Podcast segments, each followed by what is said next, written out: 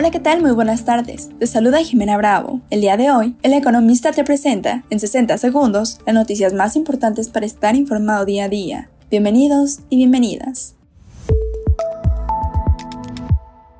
En primer plano, los precios internacionales del petróleo cerraron la primera sesión del 2024 en la baja, debido a la disminución de las expectativas de recortes de las tasas de interés y ante la menor preocupación de que las tensiones en el Mar Rojo interrumpieran el suministro.